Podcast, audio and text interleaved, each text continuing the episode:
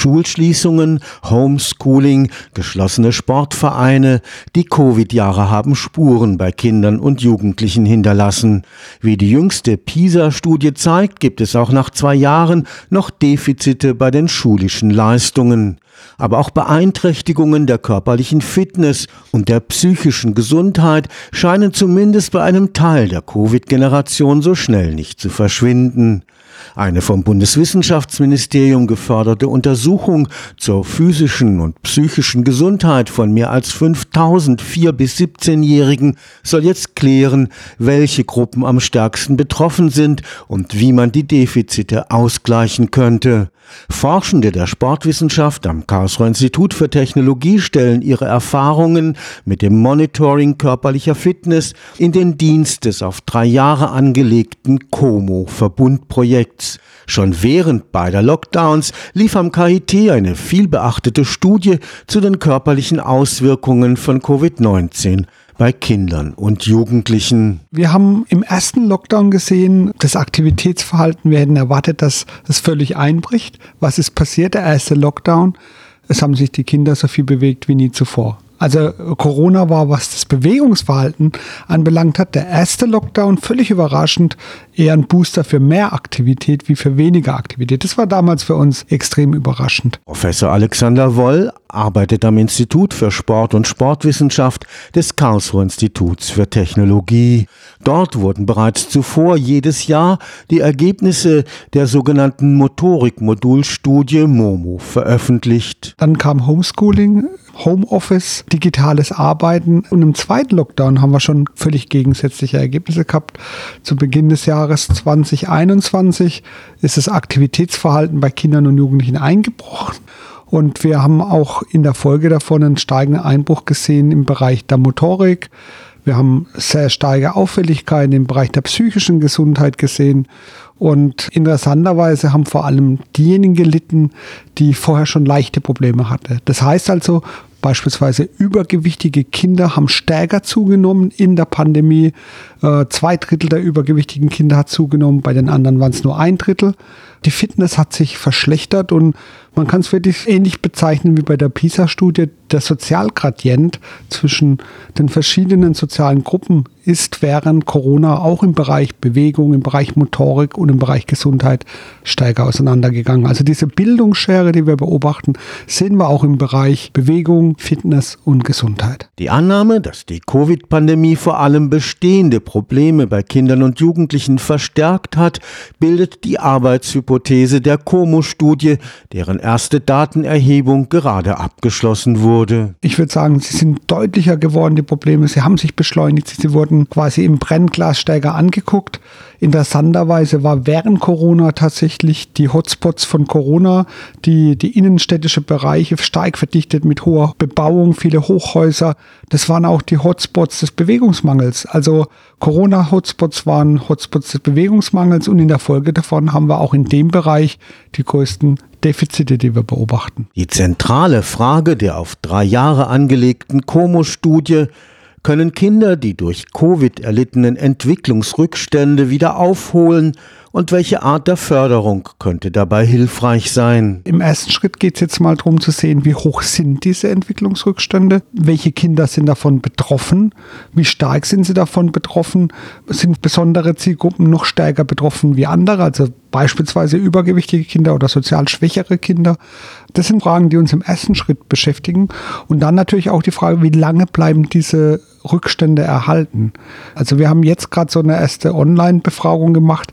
Es scheint so zu sein, dass das körperliche Aktivitätsverhalten sich wieder in das Vor-Corona-Niveau angleicht. Allerdings nur im Bereich der sportlichen Aktivität. Die körperliche Alltagsaktivität liegt noch deutlich drunter. Wie es mit dem Bereich Medienkonsum aussieht, sieht es aus, als wäre das gestiegene Medienverhalten während Corona durchaus stabil. Also es geht nicht so schnell runter und es bleibt auf einem hohen Niveau und man darf gespannt sein, wie sich diese Dinge jetzt langfristig verändern eine ganz eine Rolle spielt auch das Thema Long-Covid. Also gibt es Kinder, die dauerhaft unter Covid leiden und dauerhaft natürlich auch im motorischen Bereich. und im gesundheitlichen Bereich Probleme haben. Wir haben gesehen, dass die psychischen Erkrankungen zugenommen haben oder Auffälligkeiten auch. Da wollen wir sehen, geht es wieder zurück oder bleibt es vielleicht auch auf hohem Niveau erhalten? Also es sind spannende Fragestellungen in diesem spezifischen Bereich der kindlichen Entwicklung. Eine Besonderheit von Como, die Datenerhebung findet zum ersten Mal mittels Online-Befragungen und Fitnesstests über Videolinks vollständig über das Internet statt. Es ist ja eine zusammengeführte Stichprobe, eine zusammengeführte Studie die Hamburger COPSI-Studie der Kollegin Raven Sieberer, die sich stark mit dem Thema psychische Gesundheit beschäftigt und unsere Motorikstudie. Und wir versuchen zum ersten Mal tatsächlich komplett im Rahmen von einer Online-Studie das Thema Bewegung, Motorik und psychische Gesundheit zu erfassen.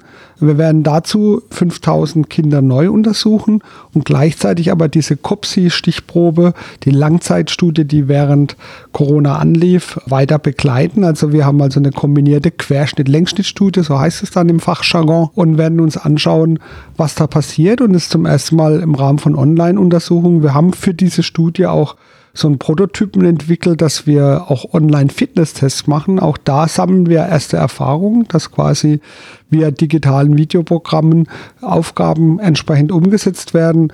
Das ist ein ganz neues Feld, digitale Fitness-Tests zu entwickeln. Die Herausforderungen dafür sind, manche Dinge gehen einfach nicht im Ausschnitt von der Videokamera. Teile von den Tests brauchen viel mehr Equipment und Platz. Also es ist nur ein eingeschränktes Portfolio sozusagen möglich an motorischer Leistungsfähigkeit direkt vor dem Monitor zu testen. Como ist ein interdisziplinär angelegtes Verbundprojekt, an dem neben dem KIT auch die Pädagogische Hochschule Karlsruhe, die Universitäten Bochum und Konstanz sowie die Klinik für Kinder- und Jugendpsychiatrie in Hamburg beteiligt sind. Diese digitalen Fitnesstests, das entwickeln wir zusammen mit der Pädagogischen Hochschule. Da ist die PH Karlsruhe mit dabei. Die Hamburger beschäftigen sich mit der psychischen Gesundheit von Kindern. Konstanz. Der Kollege Thomas Hinz ist einer der bekanntesten sozialen Ungleichforscher in Deutschland und er beschäftigt sich mit dem Thema soziale Ungleichheit. In dieser Studie gibt es soziale Unterschiede, auch sozialräumliche Unterschiede, also zwischen Stadt und Land beispielsweise.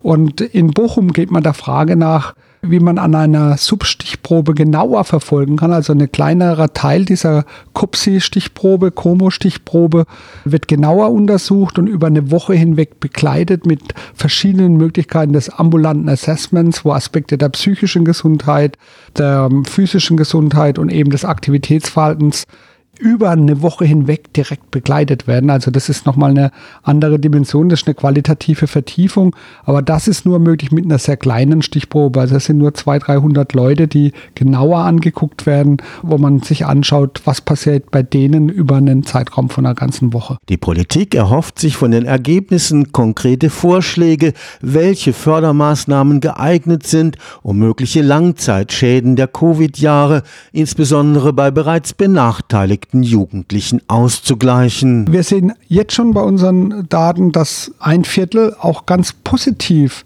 gestärkt durch diese Krise hindurchgegangen ist. Wir haben viele Verlierer und die müssen wir uns angucken und für die müssen wir auch was tun. Es scheint so zu sein, dass eher die die Verlierer sind, die vorher schon Defizite hatten, also Probleme wurden offensichtlich verstärkt.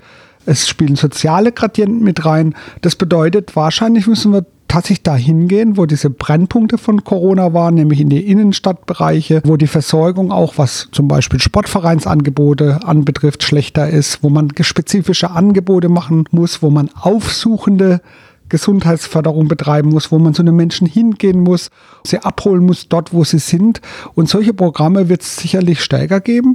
Da muss man sich Gedanken machen, wie kommt man an die Menschen auch ran? Was hat Akzeptanz in dem Bereich?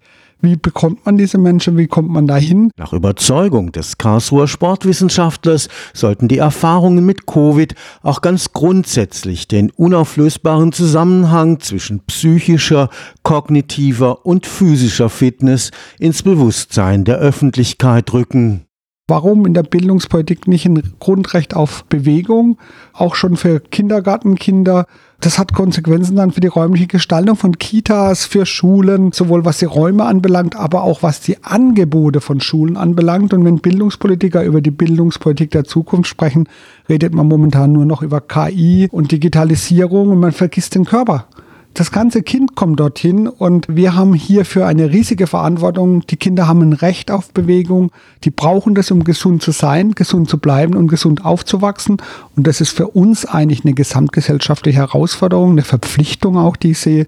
Und ich glaube schon, dass die Politik sowohl politische Rahmenbedingungen zur Verfügung stellen muss, dass es sowas geben muss wie eine qualitätsoffensive Bewegung, dass wir Bildungsprogramme brauchen, eine verbesserte Qualifizierung von Bildungspersonal in dem Bereich, von dem Elementarbereich bis hin zur schulischen Versorgung.